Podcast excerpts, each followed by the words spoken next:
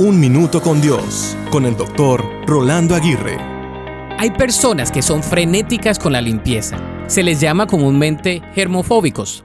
Son aquellos que tienden a tener todo limpio y aun cuando está todo limpio, quieren seguir limpiando. Se reconocen por llegar a un lugar y en vez de hacer contacto visual con las personas, tienen un detector de bacterias incorporado en sus ojos. Son aquellos que cargan diferentes tipos de antibacteriales y cuando ven alguna promoción de estos productos, compran algunos como para todo un año. Son obsesivos y compulsivos con la limpieza. Pero son también así de intensos con limpiar su alma, es decir, son propensos a limpiar sus sentimientos, emociones y voluntad de cualquier raíz de amargura o suciedad. Desafortunadamente, no todos estos germofóbicos son intencionales con limpiar su corazón con la misma intensidad.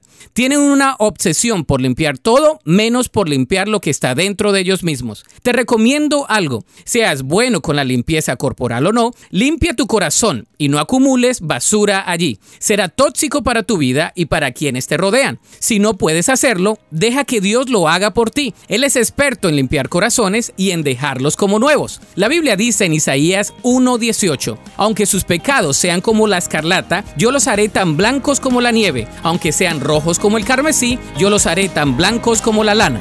Para escuchar episodios anteriores, visita unminutocondios.org.